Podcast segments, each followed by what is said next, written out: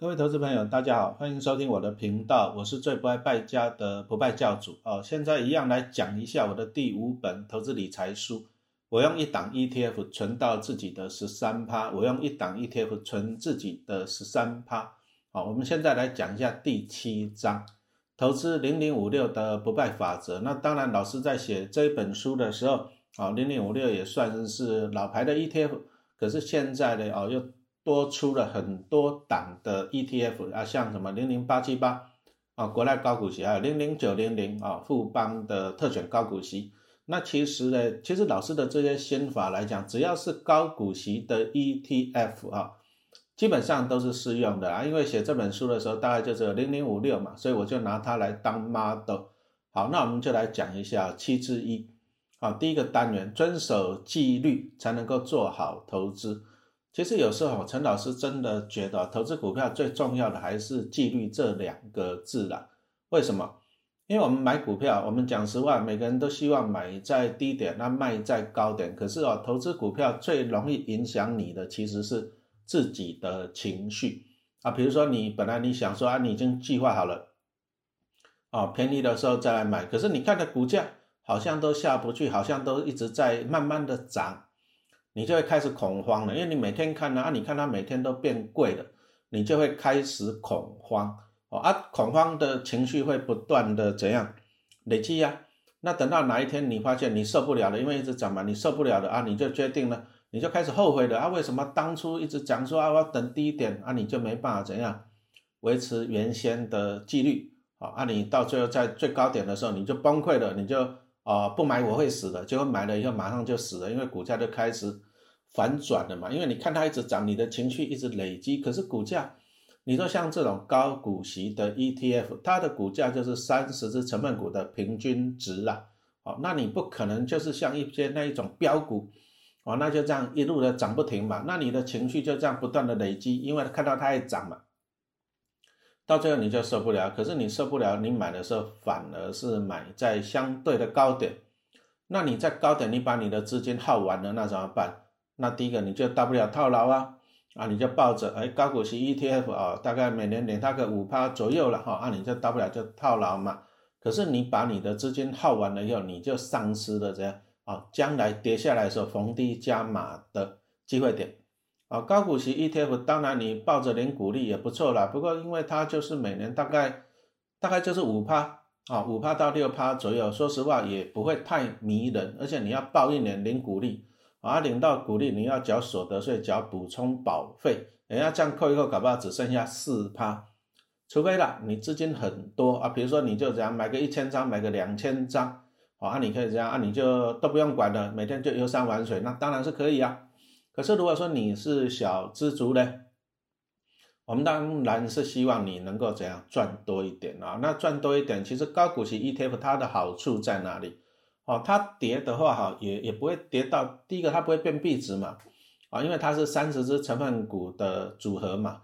那再来就是哦，有些投资的网友一直问老师说啊，老师啊，他看到 ETF 在跌，他就恐慌啊，他就常常就留言我说，老师啊，会不会下市？会不会下市？哎。股海在走，知识要有啊！哈啊不，为什么知识要有啊？你如果说你一知半解来买股票，讲实话，这个真的是不好啊，因为你不了解，你就很容易这样。我网络上其实谣言很多了，啊，你一听到一个谣言，你就开始恐慌了啊，自己又自己吓自己，哦，所以说你还是这样哦，你需要了解股票。那当然，陈老师一系列的书啊，啊，我真的是建议你要买来看，它一本书。讲真的，打折以后才两百多块钱啊！你看一场电影也是两百多、三百块，对不对啊？电影你开心两个小时，一本书呢，哦，你可以受用一辈子啊！所以陈老师在今年十二月推出了啊，用什么主题是 ETF 钱滚钱哦，我就跟大家分门别类的说明了一下 ETF 的种类，这个真的要看书啊！啊，每个人都想要，为什么你要投资？就是希望在股市中里面掏金嘛，对不对？提款嘛。可是你有没有想过，每个人都去提款啊？谁是别人的提款机啊？你有没有想过这问题啊？所以说股市啊，投资第一个知识要有，投资自己是最好的投资。好，那高股息一天我们刚刚讲到了，它不可能变币值啊。那有些人就是谣言在那啊，下跌就恐慌，会不会下市？会不会下市？你帮帮忙好不好？老师书上都有写啊，对不对？一只 ETF 怎样才会下市？啊，如果说它发行的时候是二十块钱，好，零零五六好了，发行的时候是哎，好像是二十五吧？哦，发行的时候二十五块，那它必须要跌掉九十趴啊，那也就是它只剩下十分之一的价格，好，那你就想嘛，发行的时候二十五啊，剩下二点五的时候，啊，股价低于二点五以下的时候，它才会怎样下市的可能呐？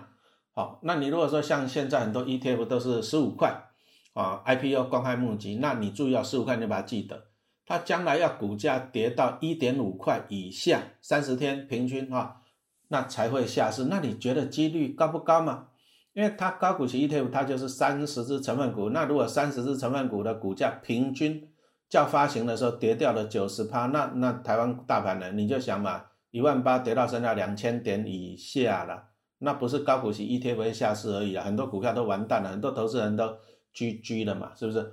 你不要自己吓自己，不要自己吓自己哈！你要读书啊，用主题是 ETF 钱滚钱，陈老师的最新的新书。那当然，最近有没有 ETF 下市？有啊。你说在哎，他去年那个原油真的最红的时候有没有印象？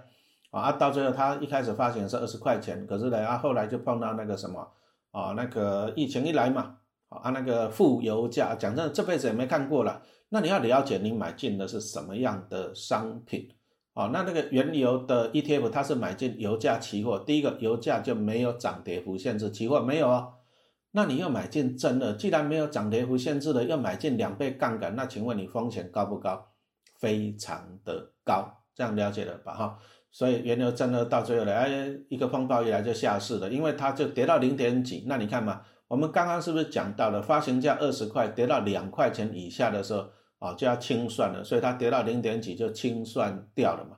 啊，按你这样子你清楚了嘛？哈，基本上啊，这种正热跟反利啊，风险是比较高的，因为它是持有期货。啊，那像圆形的零零五六零零八七八这种高股息 ETF，啊，你你刚刚陈老师已经讲了，你就不要烦恼，你千万不要自己吓自己，要不然你一看到它跌了，啊跌了五帕十帕，你就在恐慌的。会不会下市了啊？结果你就把它卖掉了，啊，结果没想到你卖掉又涨上去了，你有损失嘛？你一定要了解哦，什么是 ETF 哦，它的内容是什么？它的含持有的成分股是什么？哈，这个是非常重要的。你真的要先投资自己哈。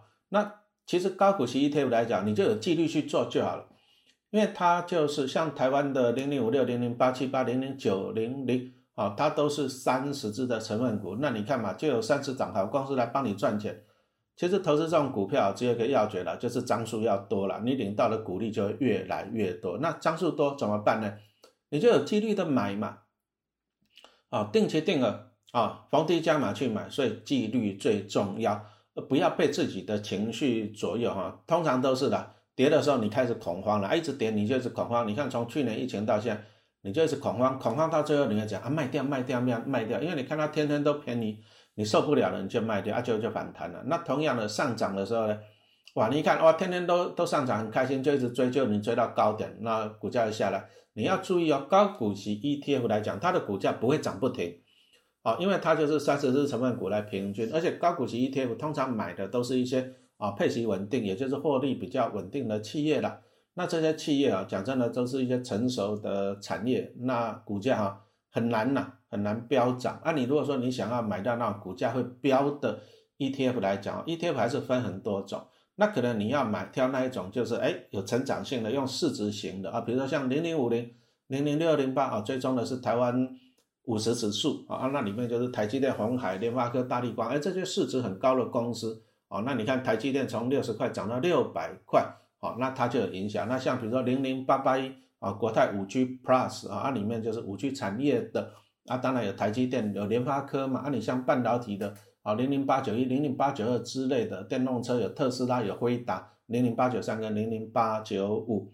好，那你如果了解了，其实这些股票哈，这些因为这些成分股啊，就是比较有抓住未来的趋势啊。比如说你看，像最近一两年这个半导体的需求一直增加，那你看台积电就一直在扩厂嘛，对不对？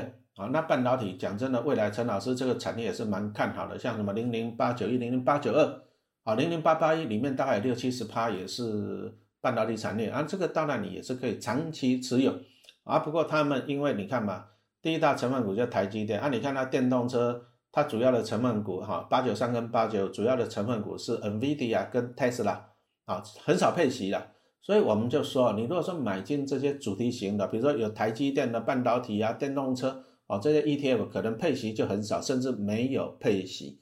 哦，那你要了解，你这个股票你最主要就是想要赚资本利得。啊，那你如果说你想要安稳的领息来讲的话，那你就要买进高股息的 ETF 啊，但是它资本利得的空间就不高了。比如说，你看零零五六这么多年的股价是不是都是在三十块，上也上不去了嘛？是不是？啊，你还是要了解的。同 ETF 虽然是不错，但是它第一个分很多主题啊，再来就是，哎，它有的是成长型的，有的是这样配息型的啊，各有优点跟缺点，你要了解哈。所以说，请你参考一下。陈老师的新书用主题是 ETF 钱滚钱，好，那你才能够呢挑到适合你自己的 ETF。好，那刚刚讲到的哈高股息 ETF，其实投资就是这样，投资就是纪律啊，不要讲说高股息 ETF 了。你说如果说你自己看好五 G 的未来，你看好了哎半导体的未来，那很简单，你就有纪律的去存它，定期定额啊啊，当然过程中你一定会碰到股灾，比如说像今年五月的时候啊那个疫情哇突然间。什么 Delta 病毒嘛，对不对？啊，五月的时候啊，股市就下来了，啊，下来就其实就提供你买进的机会点啊。记得那一天大盘盘中跌一千四百点，那那一天刚好我在经哎，好像在经济部啊演讲一整天，那就中午的时候又看到跌那么凶，我中午就买零零八八一，我就买个一百张，啊，看到大跌就逢低加码，哈，有纪律，啊，大跌就逢低加码，就这样子做，啊，所以说纪律是最重要的。好，那我在书上我就举了一个例子了哈，比如说像那个什么圣母峰，啊，珠珠穆马朗啊，朗玛峰，哦，那个是全世界最高峰了，高度八八四八啊。其实我们也看过电影，一九九六年嘛，有一部电影是描写那个圣母峰啊。那当然啦，登山的爱好者就很喜欢去爬圣母峰，不过听说爬一趟要蛮贵的，因为第一个山上的环境很差，你在那么高山上气流很强。风力最大的时候可以达到台风等级，而且风这样子吹哦，哦，气温最低是零下那个七十三度摄度，而且含氧量只有海平面的三分之一哦，这个环境真的是很恶劣哦。那一般的你要去爬山，第一个装备要很好，还要找那什么雪巴人帮你扛行李啊，还要准备一堆什么氧气啊，什么什么的，哇，很多啊啊！当然了，你除了你身经百战，你除了你还有什么有钱去买衣服、买装备，对不对？还有雪巴人帮你挑啊，但是呢。啊，在大自然面前来讲哈，我们都很渺小了。那同样的，在股市，如果在风暴之前呢，人都很渺小。这里就讲到了一个纪律的重要性哦。那比如说他们在爬圣母峰的过程中，不管你再怎么累，绝对不可以停下来休息，因为你只是停下来度过度过了十分钟，你就永远不起床了。你起床就在哎，你怎么看到牛头马面了哈？所以说这个第一个啊，你在纪律啊，不管你怎么累啊，你都不可以怎样子啊休息。然后再来就是说呢，哦，他们还有一个什么下午两点钟的规则，什么意思啊？因为哈山上啊下午啊那个气候变化会很大，所以啊，比如说他们看哇那个山顶已经在眼前了，对不对？可是两点钟已经到了，要怎么办？硬要爬上去再下来，搞不好就风云变色，你就永远住在山上了。好，所以说他们就有一个啊两点钟的规则了，啊就是这样子的，哎。你到了下午两点钟的时候，就算呢峰顶已经近在咫尺，他们讲的就是说你在山上啊，你就吐口水啊，山顶上吐口水。如果吐口水吐不到你，表示你距离太远，你就要下山了。就算在你面前，你还是要下山啊，因为他们有一个统计了，在数百名的罹难的登山者中啊，有七十趴是在下山的时候死掉了。什么意思呢？啊，因为第一个，你你就急着想要上山嘛，啊，你上山，第一个你耗尽了你的体力，啊，再来你携带的氧气有限，啊，而且你又拖太久时间，你能拖超过下午两点，可是他们下午以后的气候的变化很大，啊，你就在下山的时候啊，你就体力不够了，氧气耗掉了，天气变色了，哈，啊，你就怎样，你就聚居了，哈，这个就是告诉我们说纪律的最重要的一点，好，纪律最重要，哈，那投资股票来讲，我们。就是要求的就是纪律，先求稳再求好了。就像刚刚讲说登圣母峰，啊，你这一次爬不上去没关系，就算距离你五十公尺，可是人家扣水吐不到你啊，你还是得下山啊，因为下午可能就风云变色了嘛，是不是？先求稳啊，那你就回来回家，反正你只要活着，明年再来就好了，是不是啊？先求稳再求好，啊啊，其实人生啊，人生有时候到底是为了什么？为什么有些人想要去爬圣母峰？为什么哦？他就是哎跟自己挑战了啊，挑战自己啊，想要自己知道自己可以爬多高啊，想要欣赏前所未见未见的风景啊，在山上看到了啊，就是不一样嘛。那同样，其实人生都是这样子啊。你如果说像陈老师一样，我如果在以前一样，我也是老老实实在学校教书，对不对啊？教到一辈子啊，六十五岁退休啊，就等死。好像人生也是这样平平常常的过日子啊。那陈老师就是说，就转变出来做投资啊，在股海里面啊，股海里面进进出出的啊，再来就是哎经营个粉丝团啊，写书，哎，人生就变得不一样了嘛，是不是？所以说，其实人啊，人生最主要不是说你要赚多少钱啊，而是说你怎么样去实现你自己啊。当然，我们在这个单元就是跟大家报告了你。先求稳再求好嘛，你不一定要急着成功嘛。很多你要急着成功，二十岁、三十岁成功，你急着成功，啊，你就怎样？风险走太高，那搞不好你你一次就下山了，对不对？你一次就住在山上哈，登圣母峰你就回不来了哈。先求稳再求好哈。所以说我们讲的就是说，那第一个你就是要有一个正确的心态哦。投资股票，当然每个人都希望赚很多钱啊，可是请问大家嘛，有没有那么好赚？每个人可以这样买股票，两年五年就这样海阔天空，财务自由有啦。但是那一种是万中选一的，一般人可能不适用啊。所以说我们的做法很简单，你要有第一个挑出好股票，然后再来就是用正确的心态啊去操作股票，这个就是先求稳再求啊。那其实最简单的，你就是怎样去买进这种高股息的 ETF 嘛，那它主动会怎样帮你太多换强。啊，那这就是它的优点了啊！当然了，你你要对商品还是有正确的认知啊。像刚刚老师讲的啊，零零五六可能每年五到六趴啊，啊，你再扣掉税，你可能就领四趴，你要有心理准备啊，你要了解这个商品啊，你就不要对它有过度的期望啊。当然，我们后面还是会跟大家报告了，哎，你其实你还是可以怎样，一边赚价差啊，多赚一点哈。我相信啊，每个人都是这样子了。有梦最美哈，逐梦要踏实好啊。但是还是一句话讲啊，如果说你功夫不到家，你比如说像陈老师这样，我下定决心了，我明年就要去爬圣母峰，哎，我搞不好就永远睡在山上了嘛，是不是啊？你要先具备正确的知识、正确的认知。那同样还是强调一件事情哦，股海再走，知识要有哈，记得要多读书哦，投资自己才是最好的投资。好，这一单元就讲到这里，谢谢收听。